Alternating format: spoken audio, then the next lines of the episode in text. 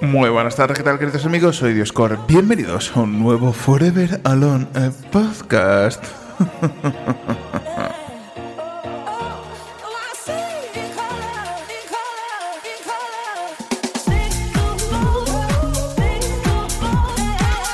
Pues nada, ¿qué tal queridos amigos? Soy Dioscorp. Bienvenidos a otro podcast donde la tecnología cada vez se va más a la puta, porque mm, why not?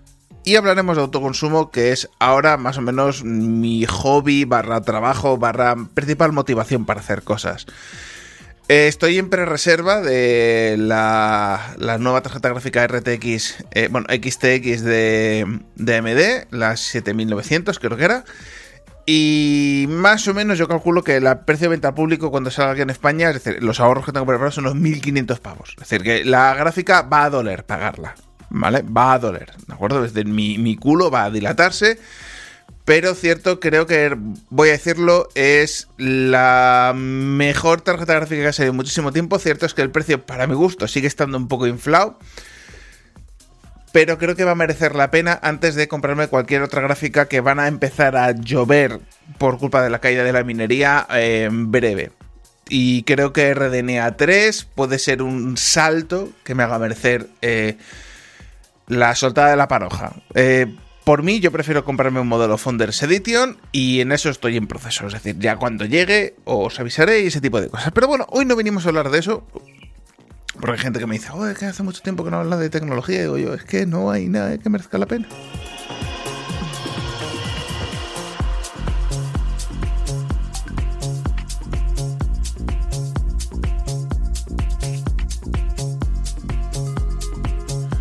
Curiosamente, un colega me está pasando un enlace de, Eh, un LG Ultrafin Ergo U, eh, bueno, 32UN88A, eh, widescreen. Mm, monitor IP LED IPS Ultra HD, es decir, 4K, con tecnología FreeSync USB-C. Eh, lo interesante es que tiene un brazo pivotante lateral. Que dices tú, bueno. Prefiero los monitores tipo. Es decir, Dell, que tiene la posibilidad de poner un brazo pivotante ajeno, ¿de acuerdo? Y lo puedes más personalizado, pero bueno, que venga de serie con el monitor, bueno, me parece interesante.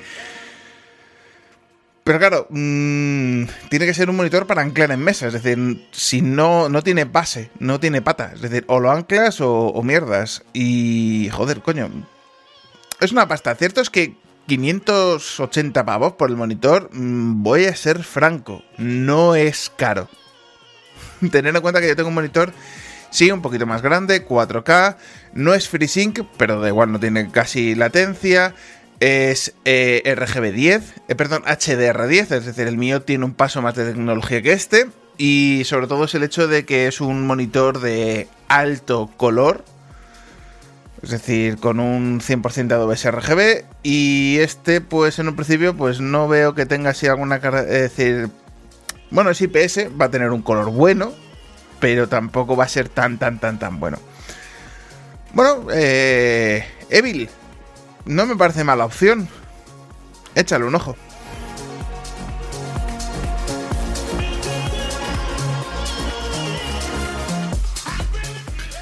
Pues bueno, eh, aparte de todo eso, pues bueno, hoy de qué íbamos a hablar. Eh, de ampliación de instalación. Como ya sabéis, hace más o menos eh, un tiempo, es decir, creo que dos meses, ya coloqué por fin el segundo stream de placas y sinceramente los datos de producción, optimización que estoy haciendo han cambiado horriblemente. Es decir, estamos en, en cambios muy significativos para fechas eh, muy cercanas, ¿vale?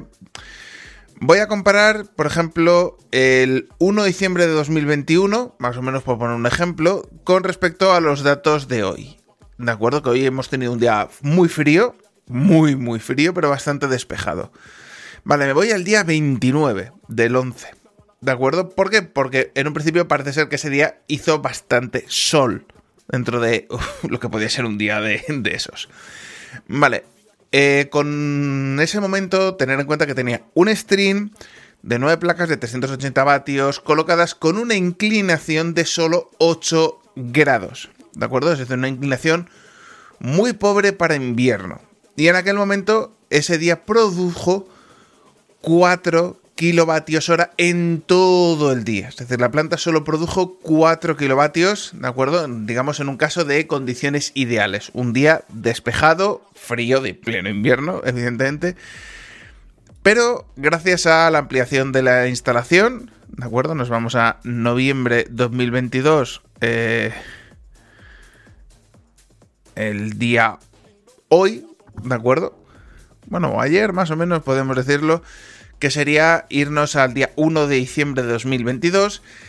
Y la misma planta, esta vez con dos strings, me ha generado 19 kilovatios. Es decir, 15 kilovatios viene del nuevo stream y otros 4 o 5 kilovatios vendrán del viejo stream. De ahí esos 19,5 kilovatios de producción.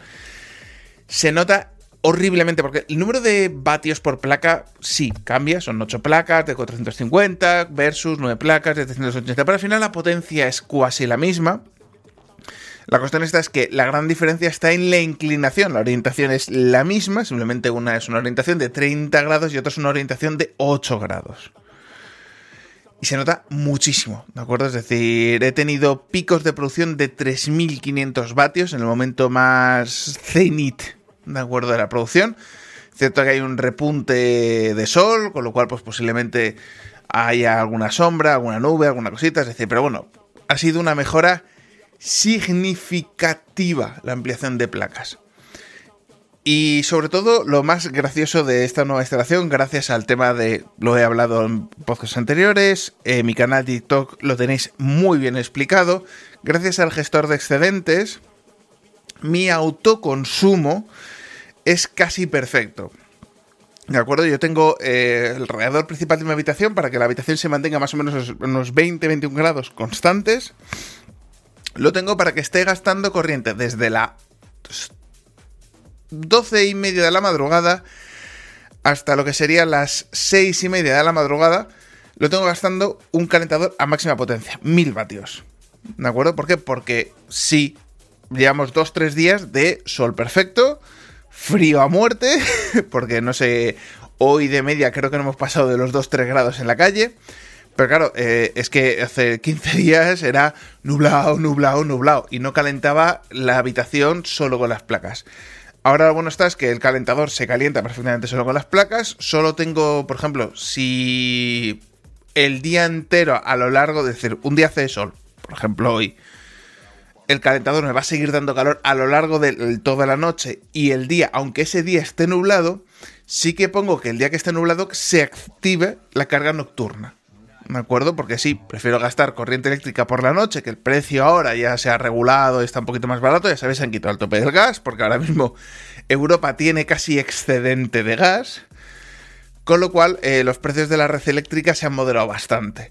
Pese a que llevo haciendo esto ya desde hace un mes, es decir, el gastar 5 a 8 kilovatios exclusivamente nocturnos de la red eléctrica más los otros consumos fantasmas que tenga la casa, pues la factura no ha engordado. Curiosamente, creo que voy a pagar unos 61 euros de luz, teniendo en cuenta que al precio que está la corriente ahora y que estoy gastando solo bueno, pues vamos a hacer el, cálculo, ¿no? Nos vamos al, al, cómputo del año por ejemplo, el mes de noviembre, que es un mes completo, de la red eléctrica, este año he tenido un consumo de 269 kilovatios de la red eléctrica.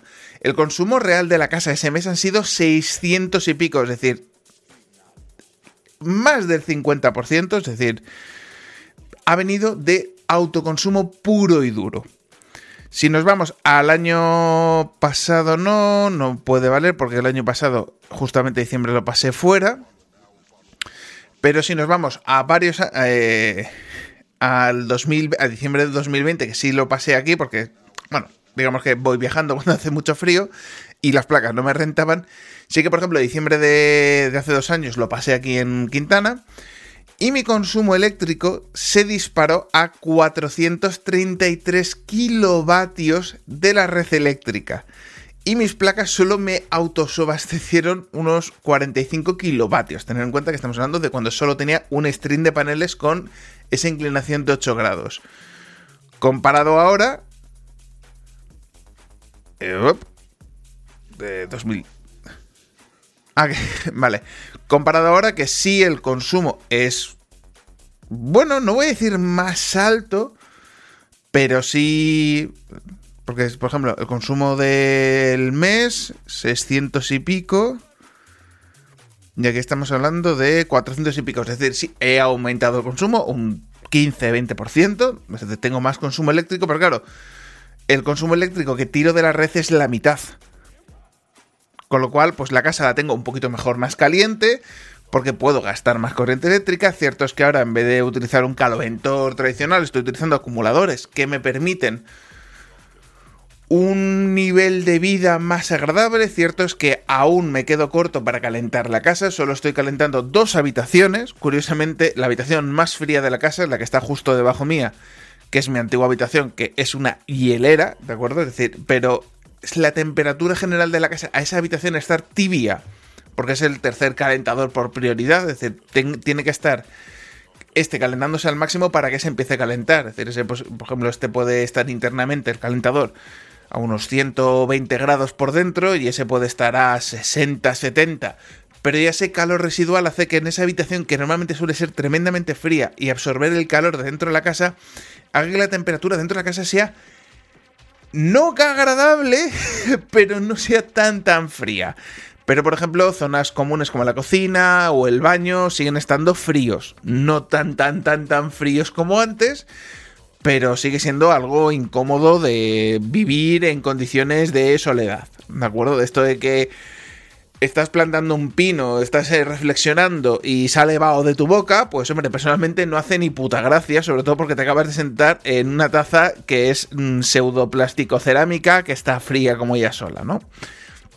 Quiero cambiarla por una de madera, una de madera buena, evidentemente, con sus tratamientos y todo lo que tú quieras, para que la sensación sea más, más cálida, más agradable, mejor aislada. Porque lo de la chorrada esa de poner una especie como de, fil, cosa de felpa, me parece una asquerosidad. Yo teniendo eh, mis deposiciones, no lo recomiendo.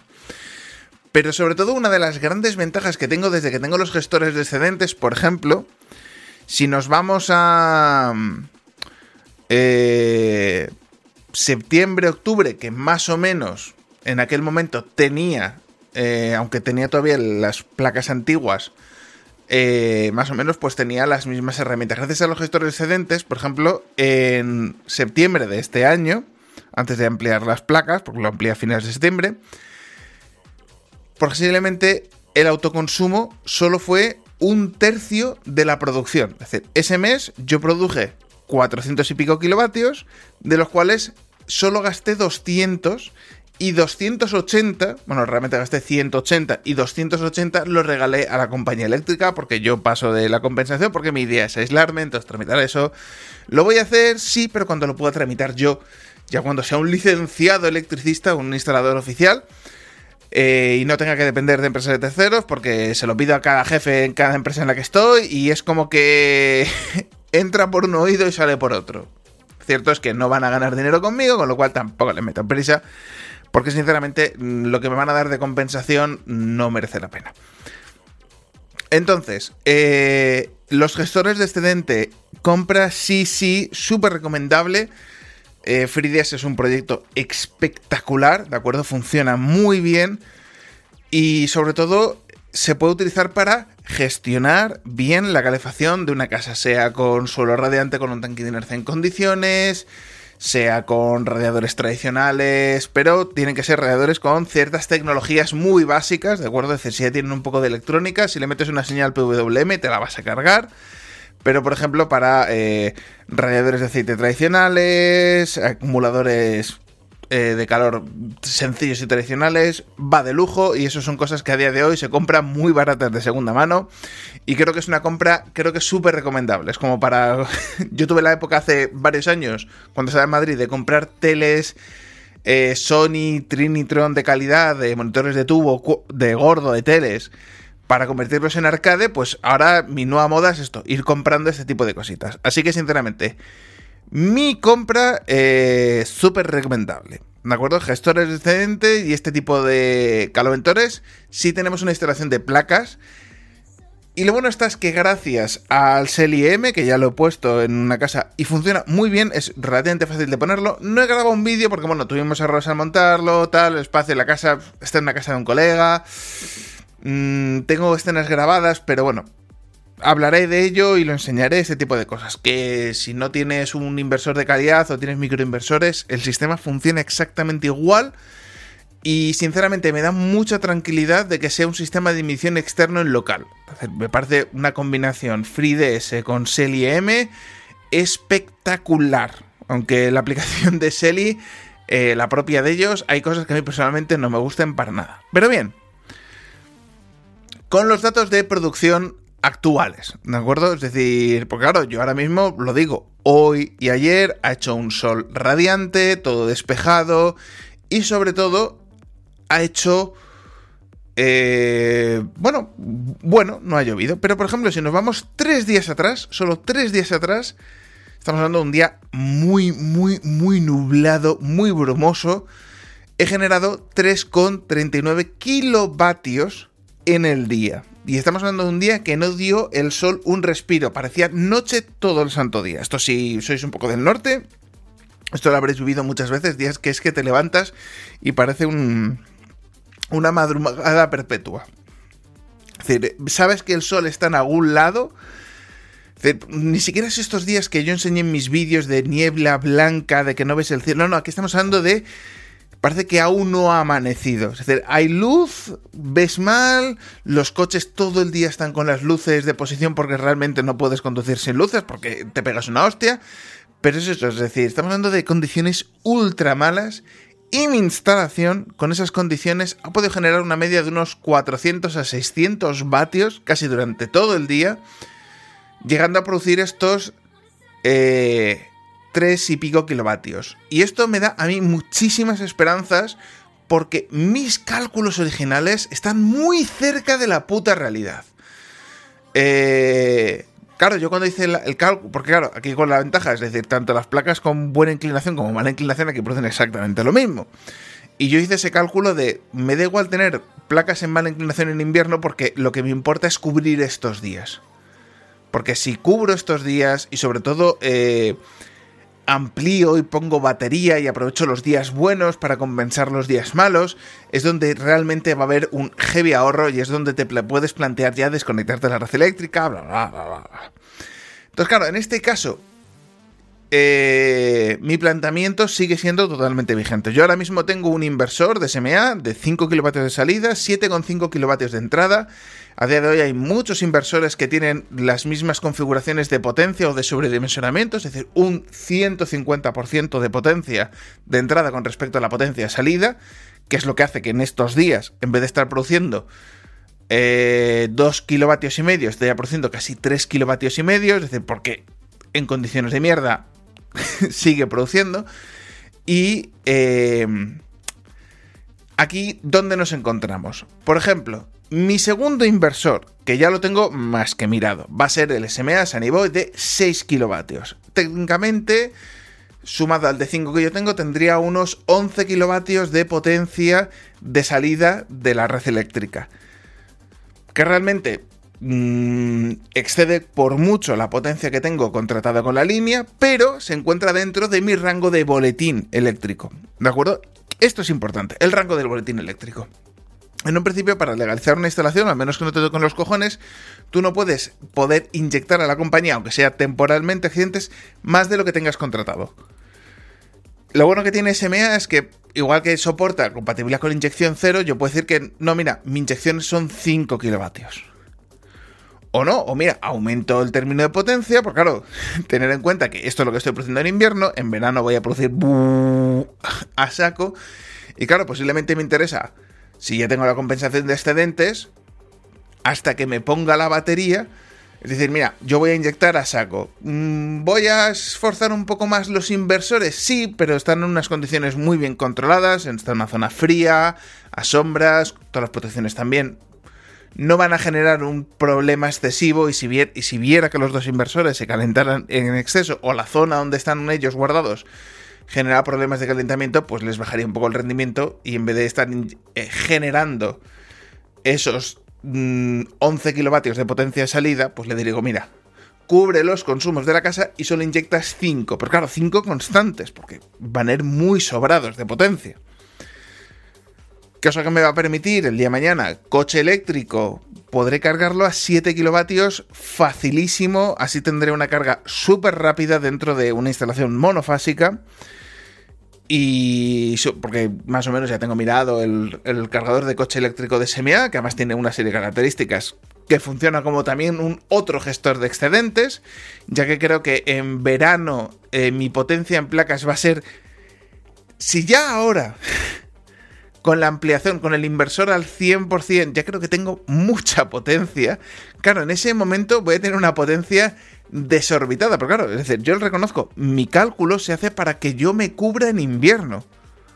Porque claro, me viene mucha gente, no, es que tal, digo yo, perdona, es que lo que importa es el invierno, donde se te va la pasta es en la calefacción. Incluso toda la idea que tenía de poner un sistema de aire acondicionado súper caro, súper eficiente para calentar la casa, a tomar por culo, voy a poner aires acondicionados de estos splitters de 300 pavos, me voy a comer el procompresor y según me vaya sobrando un poco de pasta, pues un aire acondicionado a esta habitación, con su compresor fuera, un aire acondicionado para esta otra habitación, con su compresor fuera. Y a zurrir mierdas. Porque realmente eso es lo que más va a ser interesante, ¿de acuerdo? Incluso después de esa ampliación, es decir, tener esos 16 eh, kilovatios en paneles, ¿de acuerdo? Ahí es ya cuando me planteo la batería. Y según mis cálculos, mis estudios, con esa instalación de, de placas, para poder estar 100% aislado, es decir, cortarme y no notar que no tengo red y realmente la amortización ser mucho más heavy, tendría que irme a una instalación en baterías de 64 kilovatios hora. 64 kilovatios hora, es decir, que pueda estar teniendo un consumo altísimo en calefacción eléctrica, tirando de baterías, no de excedentes, sino de baterías, y calentando la casa cuatro días, que evidentemente no está pensado para eso, está pensado para semana y media de mal tiempo en el que caliente solo una o dos habitaciones tirando de baterías y intentando que sea el consumo de la batería sea lo mínimo para que sea el excedente. Es decir, prefiero calentar la casa y no recargar la batería antes que descargar la batería para calentar la casa. Porque al final le estás metiendo un ciclo a la batería. Entonces eso ya más o menos lo tengo programado, cómo lo voy a hacer. Y con 64 G me podría aislar.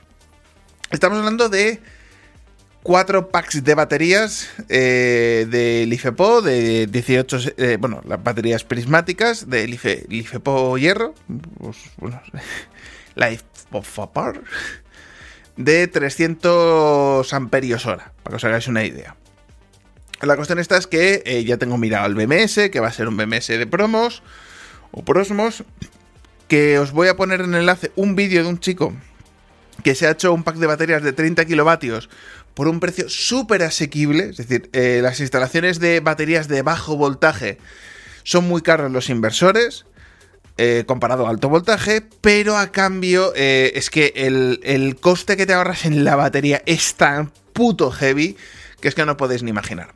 Como ya os digo, yo cuando hice mi instalación de placas, mi cálculo era unos 6, bueno, 5.000 euros, al final se quedó en 6.000 euros todos los paneles, toda la instalación, porque bueno, cometí cagadas, tuve que cambiar cosas, comprar cosas, al final no las puse, las vendí, no sé qué, entonces bueno, perdí un poco de dinero en ello. Mm, realmente si hubiera hecho una instalación desde el principio, en aquel momento, me hubiera costado unos 5.200, siendo pragmáticos. A día de hoy, como las placas han subido un poco de precio por todo el boom este que hay, aunque han salido productos mejores, realmente el precio no ha bajado tanto acorde, es decir, al final lo mismo, sigue costando casi lo mismo, un poquito más caro. Eh si montara la instalación ahora de cero, me costaría unos 6.000 euros montándola yo y haciéndola yo. Claro, ahí es donde realmente este tipo de instalaciones son muy baratas. Porque si vas a una empresa instaladora, eh, ojito. Estamos hablando de que la misma instalación que tengo yo, si se lo hubieran puesto a un cliente, un particular, eh, la empresa en la que yo estoy trabajando, posiblemente la instalación se iba a unos 15.000, 20.000 euros. Mi instalación. Son unos márgenes de beneficios súper heavy. Hay mucha gente que lo paga, digo yo, hostia puta. Es que mm, hasta cierto punto no sé hasta cuánto compensa que sea una empresa en este sentido, ¿no? Porque es que tienen unos márgenes de distribución que es que, bueno, no puedo destripar cosas, pero sinceramente me parece casi injusto para el cliente. Sobre todo es que el cliente que no, que no mira en internet, porque tú miras por internet y dices, tú este puta, pues ¿cómo me estás cobrando 5.000 por algo que yo lo estoy viendo por 2.000? Que me estás cobrando 5.000, que están cobrando más del doble por algo que tal. Y es que esto pasa muchísimo en este sector. Creo que puedo iniciar una pequeña revolución en este sector de ofrecer precios acordes a mercado y solo cobrar realmente por lo que es el trabajo, ¿de acuerdo? Es decir, diseño, te cobro, instalación, te cobro, pero tú vas a ver lo que te cuesta, los componentes y que no hay sobrecargos ni mierdas. ¿Lo quieres? Lo pagas. ¿No lo quieres? ¿Qué te den? Que gente habrá a patadas que lo quiera. Y esto evidentemente va a hacer daño a muchísimas empresas con la mentalidad actual. De, no, no, yo te vendo mierdas y lo peor de todo es te la vendo súper caros porque no hay gente que está especializada. Y sobre todo, muchos errores que veo con las medidas, tal, los comerciales. Oh, Dios mío, no os podéis ni puto imaginar. Yo he visto muchísimas instalaciones que no son ni 2.000 euros de coste en material y mano de obra, ni 2.000 euros, y vendiéndolos tranquilamente por 5.000. ¿De acuerdo? Entonces, hay mucho margen para ofrecer una alternativa buena, bonita y barata para el cliente y sobre todo ganarse una reputación en el sentido, no, no, es que es bueno, bonito y barato y además esta gente tiene dos dedos de frente y sabe lo que hace.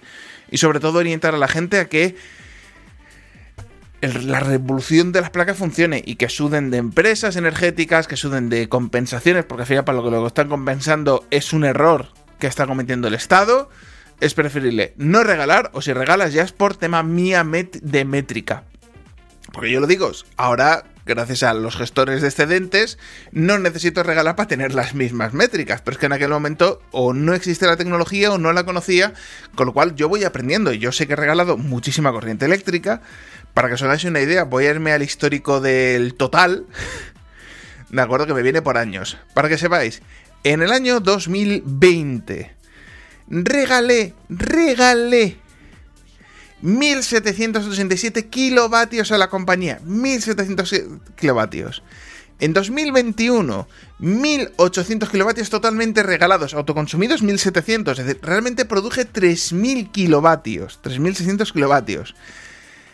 Este año, pese a que ya empiezo a tener algunos, empecé ya a tener algunos gestores excedentes a mediados de año y ya el tema de los radiadores ha explotado, pero claro, también ha mejorado la instalación mi autoconsumo, es decir, mi, bueno, mi excedente energético, mi inyección, se va a los 2000 kilovatios de corriente regalada. Es decir, he regalado un cojón y medio.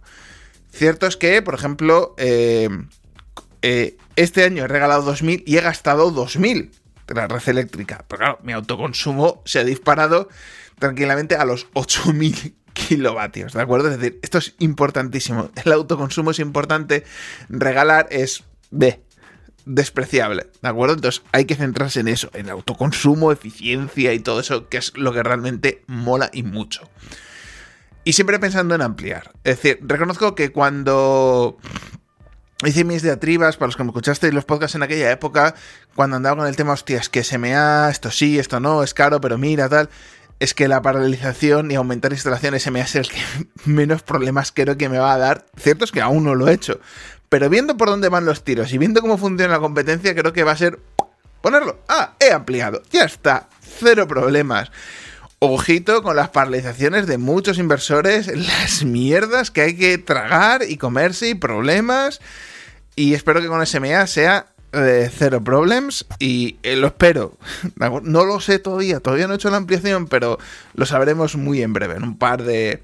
Yo creo, creo que el inversor lo quiero comprar, claro, es que, ¿cuál es la putada? Estos meses, eh, sobre todo diciembre y enero, voy a tener muchos gastos. Voy a comprar un coche nuevo, de segunda mano, evidentemente, no es decir coche nuevo para mí, pero es un coche viejo, es un coche del año 2003, un Megan Eh, y bueno, pues entre eso, pagar algunas cosas, mejoras que tengo y equipamiento de trabajo, sumado al material escolar que me voy a para sacarme el FP de instalador electricista, pues. Mm, y la tarjeta gráfica, digamos que la nómina de diciembre, enero, febrero eh, ya está comprometida. En marzo, espero pagar a tocateja el nuevo inversor, que más o menos yo calculo que para aquella época esté alrededor de unos 1500 pavos. Eh, SMA, a ver, SMA Suniboy eh, 6 kilovatios, 6.0. A ver, Google Shopping.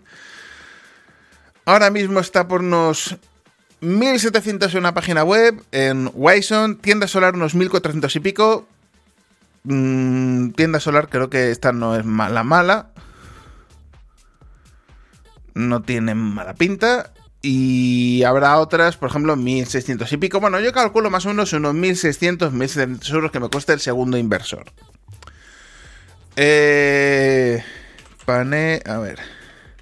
Paneles 500 vatios.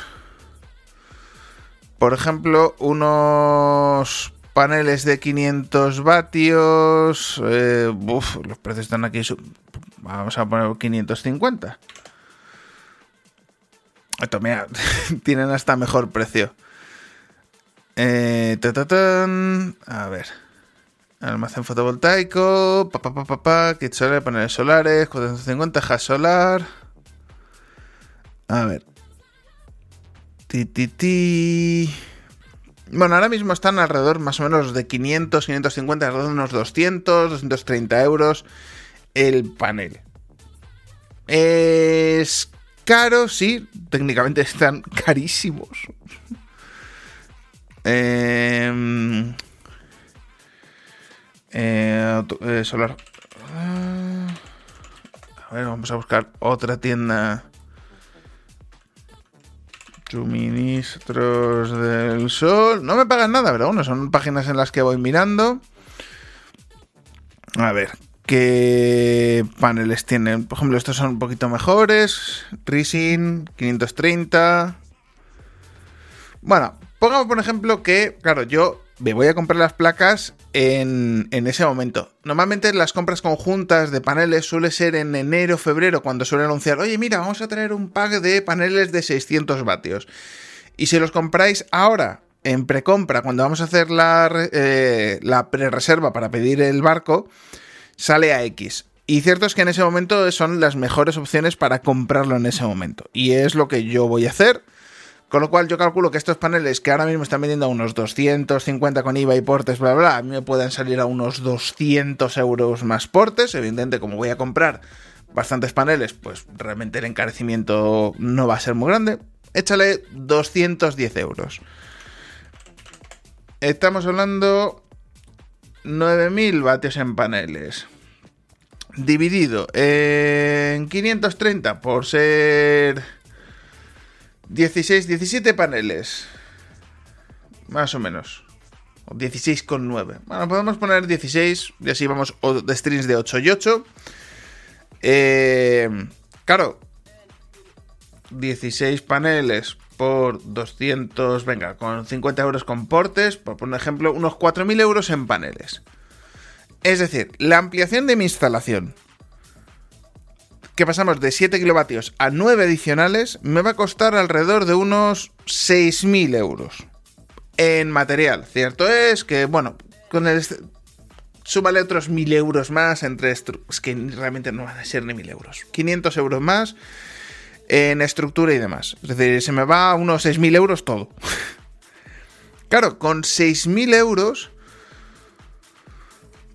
Mmm, dime tú, vuelvo a repetirlo, he visto instalaciones de cuatro placas, seis placas por 5.000 pavos y yo por 6.000 euros me monto 9 eh, kilovatios en paneles sumado a los 7 y pico que tengo ya. Claro, estamos hablando de en condiciones de este día súper malo que solo pude generar casi 4 kilovatios, estaríamos hablando de estar generando mm, unos 9 kilovatios hora. 9 kilovatios hora día. Eso quiere decir, me cubriría con... Si yo, por ejemplo, voy a ver si un día que no haya tenido... Claro, es que... Desde que tengo los gestores excedentes, por ejemplo...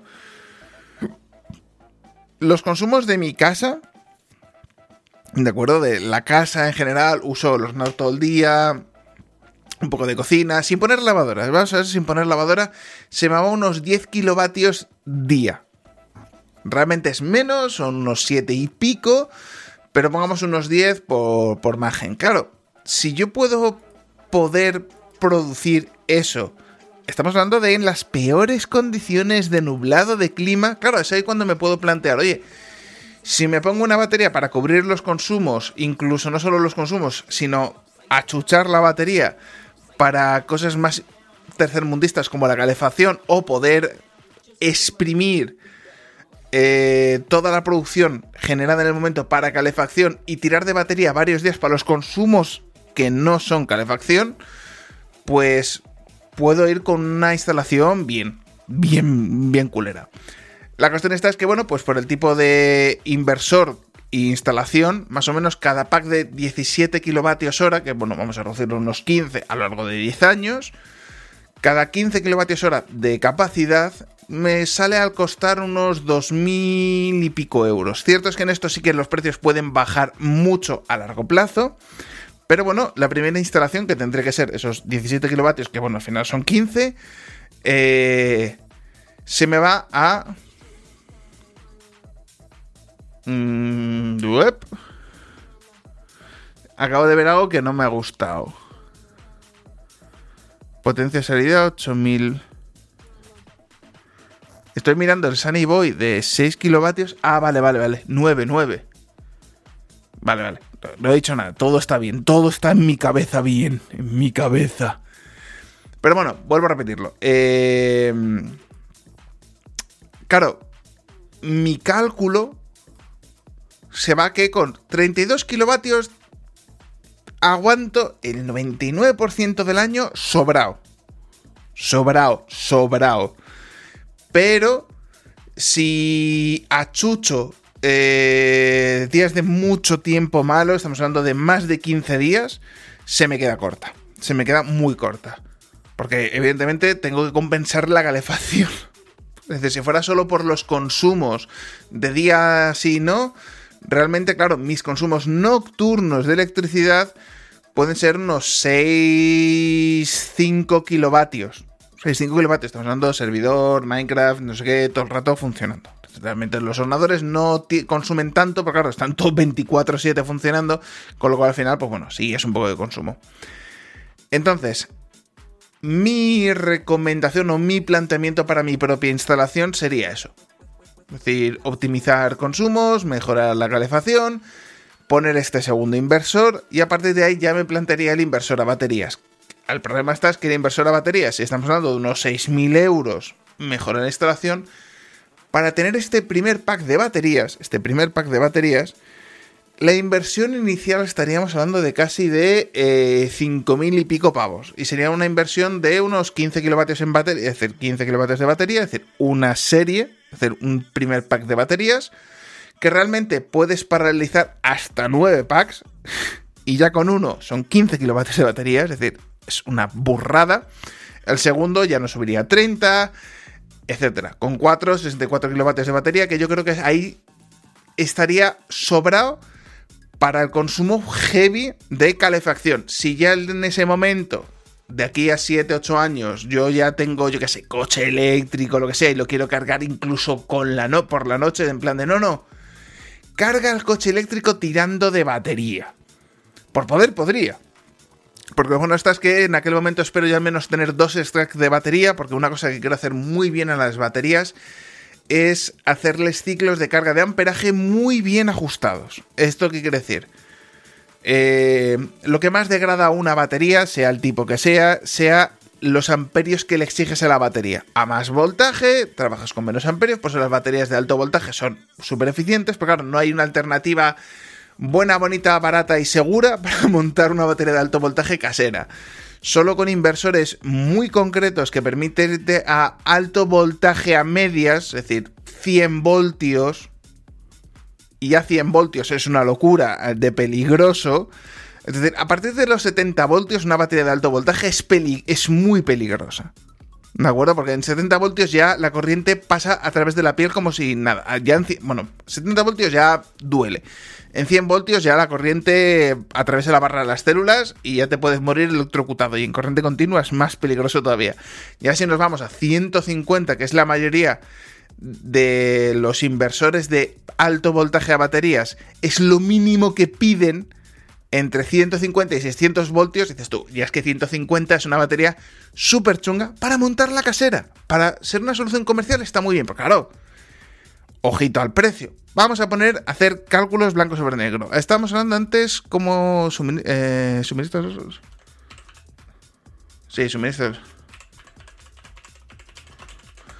Vale, vamos a ver cuánto costaría una batería de litio a ver, una batería de alto voltaje. Vamos a irnos a BID. ¿De acuerdo? Y un kit de módulos.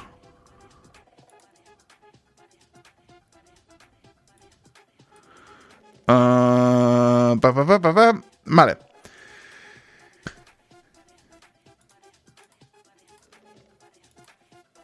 ¿Por qué no varía el precio? No entiendo por qué te cuesta lo mismo el modelo de 5 kilovatios que el modelo de 12 kilovatios. Eh... 7,7 kilovatios. O esto está mal o la página web está un poco meme. Eh... Bueno, vamos a hacer el cálculo. Ah. vale. Bien, eh, vamos a hacer el cálculo de una batería, ¿de acuerdo? De la marca BID el Premium, la HVS, ¿de acuerdo? Es una batería de hierro y LiFePO, pero en este caso de módulos de alto voltaje. 12 kilovatios de batería, 12 kilovatios, se nos va a 10.000 euros. Yo estoy hablando de bajo voltaje, 15 kilovatios, que realmente es más, pero bueno, 15 kilovatios, haciendo el cálculo a la vieja. Y eh, se me va lo que es la batería y el BMS 3.000 euros. Sí, es más eficiente, su vida útil será más grande. Porque claro, evidentemente, alto voltaje, chupas menos amperios, la vida útil de la batería dura más. Pero claro, yo no voy a un solo módulo de baterías. Porque ya este pack de BID ya no es solo un módulo, es uno, dos, tres, cuatro módulos de batería.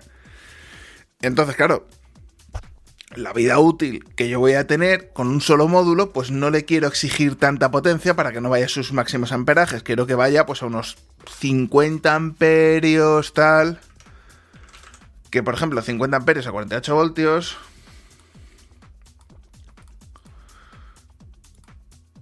son unos 2.400 vatios. Es decir, que yo lo que voy a intentar cuando tenga solo el primer pack de baterías es no gastar más de 2.000 vatios pico, ¿de acuerdo? De la batería, que por poder podría descargarla al máximo, a, 100, a 200 o 150 amperios. Pero bueno, quiero que vaya. ¿Por qué? Porque yo el día de mañana quiero poner una segunda batería, una tercera, una cuarta en paralelo. Entonces, claro, el amperaje de descarga de la batería se reparte entre todas las celdas, entre todas las series de celdas, con lo cual al final a menos amperios le exijas a la batería, más suavecita es la descarga, más suavecita es el ciclo y sobre todo su vida útil mejora con creces. Por eso digo, el inversor de, de baterías de SMA de bajo voltaje, que es carísimo, ¿de acuerdo? Estamos hablando de casi 4.000 pavos, es que solo con la primera batería ya me compensa con respecto a tener un inversor de alto voltaje, es que ya me compensa.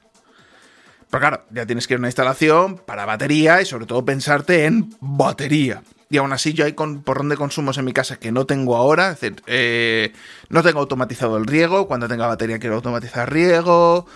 Eh, quiero hacer las cosas que se hagan como Dios manda, con corriente generada por el sol, cargador de coche eléctrico. La, la, batería yo creo que va a llegar incluso más tarde que el coche eléctrico. Es decir, primero a lo largo de todo este 2023 será la ampliación de paneles mi recomendación o mi mm, si todo va más o menos bien y no la lío y me despiden y dejo el trabajo o pasa lo que sea, eh, yo creo que más o menos para mayo, junio de este año que entra ahora en nada, creo que ya tendré la ampliación de los 9 kilovatios en paneles, es decir, estos dos strings de 8 paneles. Creo que en ese momento ya podré decir que, oye, mira, voy sobrado, no necesito nada más, chachi pistachi, a zorrir mierdas. Qué raro. No sé, me parece, me como oír al perro muy dentro de casa. A estas horas, a las doce y pico. No sé, me ha extrañado. Pues bueno, más o menos es mi cálculo, mi estimación y demás. Y sobre todo intentar autoconsumir lo máximo posible para no depender de terceros y sobre todo una de las grandes ventajas que me ofrece SMA y la instalación que yo tengo es esa gran posibilidad del día de mañana me puedo aislar, es decir, cuando tenga la batería la instalación de la casa será aislada, ¿de acuerdo? Con backup de la red eléctrica. Porque entre ya los dos inversores fotovoltaicos y la batería es improbable que necesite chupar algo de la red eléctrica para funcionar en caso de que la batería se descargue. Por eso es una de las grandes ventajas que tiene SMA el que pueda funcionar de bypass o de full backup toda la instalación, que creo que es una de las características más importantes que tiene SMA y que pocos inversores lo hacen bien. Habría que hacer bastantes modificaciones del cuadro eléctrico, pero bueno, ya más o menos cuando haga la ampliación dejar el cuadro eléctrico porque es una cosa que quiero sanear, es otra inversión que me va... Solo arreglar el cuadro eléctrico me va a costar mil pavos en material, pero sobre todo lo voy a cambiar para plantearme los gigaconsumos que voy a tener en el futuro de coche eléctrico con carga rápida a 7 kilovatios, bla, bla, entonces quiero poner cables en condiciones, e instalación en condiciones, eh, muchos medidores de Shelly eh, por la red, decir cuánto gasto de iluminación, programar ciertos focos de iluminación, programar riegos, programar bombas y sobre todo la calefacción. Es decir, yo ya tengo en el cuadro eléctrico de mi casa, en su día había unos relés de estos para los... A ver, ¿cómo os lo cuento? En su día, mi padre, cuando hizo esta casa, él quería haber puesto eh, acumuladores de calor como los que yo tengo ahora, pero nunca se pusieron. ¿Por qué? Porque en aquel momento, para tenerlo de la tarifa nocturna, tenías que tener dos contadores a la vez. Y pagar por dos contadores, o tener tarifa con discriminación era muy caro. Entonces, lo que hacían algunas compañías era hacerte una estimación. Es decir, ¿tanto gastas por el día? Pues bueno, te hago un descuento porque entiendo que por la noche gastas X, pero realmente es una estimación. Ellos no sabían cuánto gastabas por el día o gastabas por la noche. Con lo cual mi padre estuvo acogido a eso no sé cuantísimo tiempo para pagar menos corriente aquí porque querían que, yo que sé, un 20 o 30% del consumo venía por la noche. Cuando la tarifa la tenían un poco más barata por la noche. El problema está es que realmente nunca se pusieron los acumuladores, con lo cual el consumo venía del consumo normal de día cuando vinieron los eh, eh, contadores de telegestión, el chollo ese se fue a la puñetera mierda. Entonces, la cuestión esta es... Ay, perdón. Todo esto eh, se va a centrar en conseguir casi la eficiencia y aislamiento perfecto, el poder incluso ser off-grider a cabo y rabo. No sé si de aquella, cuando ya tenga las baterías, sale de aquí a 4 o 5 años, que realmente al final no estamos hablando de tanto tiempo, suena súper loco, 4 o 5 años, no hay problema. O ya tendré más que amortizar la primera instalación y la segunda ampliación en proceso. Pero... O mejora en aquel momento, es decir, cuando tenga la batería, la primera batería, o mejor, bueno, que realmente cuando ponga la primera batería no me desconectaré, es decir, sí que lo tendré únicamente para backup, es decir, bajaré el término de potencia a 2 kilovatios en vez de los 4 que hay ahora y diré, mira, solo tira de la red eléctrica para cargar la batería en caso de que esté al 10% de capacidad por la noche y siga queriendo calentar la casa. Que realmente para calentar dos habitaciones con 2 kilovatios voy bien. A lo que me refería es que, por ejemplo, en mi casa, en la planta baja, se hizo una instalación eléctrica adicional a todos los cuadros con cable de 10 milímetros, es decir, cable gordo de cobre, para eh, poner eh, acumuladores, radiadores acumuladores, de, como los que estoy comprando ahora baratos, en todas las habitaciones de la planta baja. Claro, yo ahora vivo en la planta alta porque es la que está nueva, entre comillas, son paredes de Pladur, que el Pladur no me gusta como pared, pero como aislante vamos a reconocer que es bastante mejor opción. Y es más fácil mantener el calor en la planta de arriba que en la planta de abajo. También es verdad que en la planta de arriba, en verano, aquí hace un calor porque tenemos el tejado que achucha. Pero bueno, espero que en aquel momento ya de aquí al este verano mínimo un aire acondicionado en mi habitación va a caer. Entonces, si yo consigo con la ampliación de las placas, eh, digamos, centralizar, porque claro, yo ahora lo que estoy poniendo es un FreeDS en cada uno de los calentadores. Al final los FreeDS, pues comprados a gente que te los venden Wallapop ya montados, se te van 80 pavos. Que, que merece muchísimo la pena. Pero claro, si me hago una inversión de unos, en vez de 80, 150 en un relé potente, lo puedo conectar, es decir, el, por ejemplo, el FreeDS cuando lo compras en kit puede gestionar cargas de 2500, 3000 vatios él. Pero claro, si voy a poner cuatro acumuladores a un magneto térmico y en vez de ese magneto térmico quiere poner un solenoide de impulso rápido, o lo que sería un relé de estado sólido, un semiconductor, no sé, lo que corresponda, para que me gestione cuatro o cinco calefactores a la vez desde la misma toma. Claro, con un FreeDS más gordo puedo gestionar cuatro calentadores. Cierto es que todas las habitaciones se van a calentar al unísono. Es decir, pero claro, si realmente yo lo que intereso es conseguir una temperatura agradable en la casa, creo que es la mejor opción. Entonces, bueno, digamos que estamos en ese proceso de planteamiento futuro, no sé qué. Con lo cual, claro, si yo ahora, con dos FreeDS, dos calentadores, más el agua, estoy casi gastando el 100% de mi producción. Bueno, ahora mismo con la caída del sol por el invierno, casi no llego a tener momentos de que me sobra corriente. Sí que, por ejemplo, si me voy a octubre, vamos a, a octubre, pa, pa, pa, octubre, que ya tenían los dos acumuladores, vamos a irnos a un día de sol. Que es cierto en octubre, hostia, hubo más días malos de lo que me esperaba. Por ejemplo, un día de sol. Aquí. En algunos momentos llega a producir 4 kilovatios. Estamos hablando de dos calentadores de 1000 vatios. Eh, el, del agua, que ya de aquella debería estar ya caliente porque es el prioritario. Claro, de los 3900 vatios, realmente yo estaba gastando en, ese momento eh, 2700. ¿De acuerdo? Entonces, claro me sobraba corriente. Hay momentos que inyecto corriente. Si pongo más acumuladores, más potencia podré derivar. Con lo cual, la ampliación de paneles no va a ser tanto. Dices tú, no, es que claro, ahora andas justo con la corriente, porque luego te sobraba ya, porque voy a poner más radiadores. Es decir, la cuestión siempre cuando haces una instalación es eh, aumentar el consumo eléctrico pero siendo lo más automático posible, ¿de acuerdo? Porque es lo gente que yo conozco. No, es que cuando tengo sol enciendo la lavadora, pongo esto, pongo lo otro, y tía puta. Y si un día se te olvida, es corriente que regalas o corriente que no generas o tal. Claro, cuando tienes batería, siempre la batería es como ese sitio que va a absorber corriente, pero es que incluso le va a sobrar. Es decir, con 11, 16 kilovatios, o por ejemplo, las dos packs de baterías, 30 kilovatios de batería en verano con eso va a estar lleno y voy a tener muchos días de inyección de tener que gastar corriente por gastar corriente o directamente dejar de generarla. En invierno sí, las voy a pasar putas, voy a andar estirando la batería lo más que pueda, pero estamos hablando de solo tres meses, cuatro meses al año. Bueno, exprimir la batería tres meses al año, es decir, noviembre, finales de noviembre, diciembre y enero, eso va a ser exprimido a mano, pero es que en febrero ya levanta muy rápido, con lo cual mm, la batería sí va a ser importante, pero no va a ser tan crucial. 64 kilovatios de batería ya es, en sentido es que ya es despreocúpate.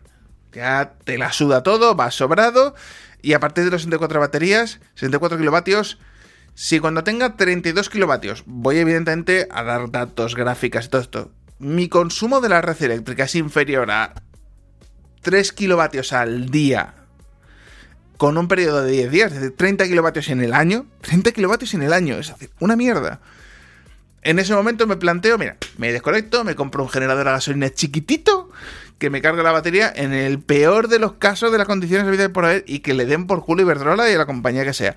A no ser, vuelvo a repetirlo, que el tema de la compensación de excedentes merezca mucho la pena y pueda compensar no para mí, porque yo voy a ser off-grider, pero mis excedentes los puedo inyectar para que la vivienda de mi madre esté cubierta. En ese caso sí que pondría la compensación de excedentes, algunas compañías ahora lo ofrecen, pero de la manera que lo ofrecen... Mmm, hay mucha letra pequeña, mucha letra pequeña que no me gusta. Entonces, si la cosa cambiara, mmm, sí que me lo planteo. Pero ahora, right now, mmm, vamos a decir que está la cosa un poquito verde. Pues nada, simplemente es esta mi reflexión con respecto a mi instalación, domótica y demás. Eh, si quieres ver mis chapucillas con respecto al tema de autoconsumo, recomiendo muchísimo TikTok. Intento hacer vídeos súper cortos que muchas veces cuando entro en YouTube eh, me quiero alargar en explicaciones tanto que lo que voy a hacer es eh, vincular a veces vídeos de TikTok a un podcast donde he ido y la diatriba y así el vídeo de TikTok es cortito, máximo 10 minutos, que es lo máximo que me permite la plataforma, pero normalmente se quedan 4 minutos y que se vea bien, que se entienda bien y luego hacemos un podcast reflexivo hablando de ese vídeo de TikTok. Así que nada, si os gusta mi contenido, como siempre, podéis hacerme cualquier tipo de comentarios a través de cualquiera de las plataformas. Tenéis OnlyFans, tenéis TikTok ahora, sobre todo. Y si tenéis dudas, como siempre, preguntarme. Y si queréis proponerme un tema para hablar para futuros podcasts, porque parece ser que el de este TSMC ha gustado, aunque no he tenido feedback en comentarios, sino ha sido feedback directo, como habéis hablado. Eh, darme ideas, porque bueno, eso fue un tema de Vi la cagada que estaba pasando, AMD está haciendo triquiñuelas para ya no depender tanto de TSMC como único fabricante, eh, y eso promete cambios importantes en la industria. Así que nada, eh, como siempre, muchas gracias por haber llegado hasta aquí y nos vemos en el próximo podcast. ¿Cuándo sea? No tengo ni puta idea. Excuse me, talk to. Won't you talk to me? Excuse me, talk to me. Won't you talk to me?